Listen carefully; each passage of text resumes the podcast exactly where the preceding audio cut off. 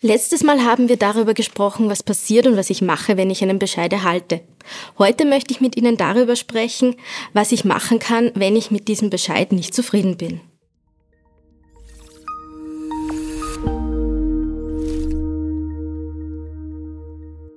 Hallo und herzlich willkommen bei 3 Minuten Umweltrecht. Mein Name ist Lisa Brander und ich bin Rechtsanwältin in der Energie- und Umweltrechtskanzlei Niederhuber und Partner mit Standorten in Wien, Salzburg und in Graz. Heute möchte ich mit Ihnen darüber sprechen, was ich gegen einen Bescheid unternehmen kann. Quasi, welches Rechtsmittel ist hier möglich, was ist hier zu beachten. Und das Mittel der Wahl wäre hier die Beschwerde. Die Beschwerde ist innerhalb eines Zeitraums von vier Wochen, ab dem Sie den Bescheid zugestellt bekommen haben, einzureichen. Wie funktioniert das jetzt in der Praxis? Die Beschwerde wird vorbereitet, inhaltlich ausgearbeitet und dann an die Behörde geschickt, die den Bescheid erlassen hat. Dies kann entweder postalisch erfolgen oder einfach äh, auf eine Art und Weise, die die Behörde hierzu mitgeteilt hat.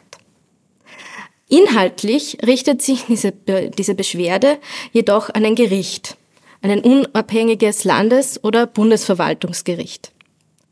Dieses Gericht ist dann dazu berufen, äh, über diese Beschwerde zu entscheiden. Und wo ähm, man das jetzt quasi einbringt, ist jetzt die Frage ähm, Landes- oder Bundesverwaltungsgericht. Das Landesverwaltungsgericht ist für Sachen zuständig, wo es um eine ähm, Vollziehung des Landes geht. Das bedeutet zum Beispiel Naturschutzbescheide, wasserrechtliche Bescheide ähm, oder auch Forstrecht. Ähm, der andere Fall, das Bundesverwaltungsgericht ist zuständig, wenn es um die unmittelbare Bundesverwaltung geht. Das bedeutet im Asyl- und im Fremdenrecht, bei UVP-Verfahren oder in Sachen Datenschutz.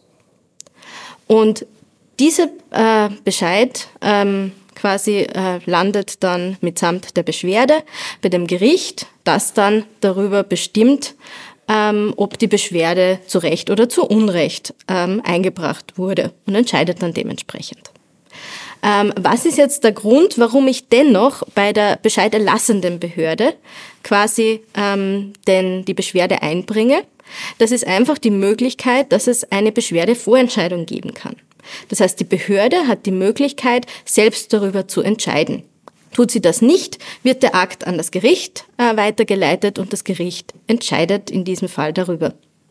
Mehr dazu gibt's im nächsten Video.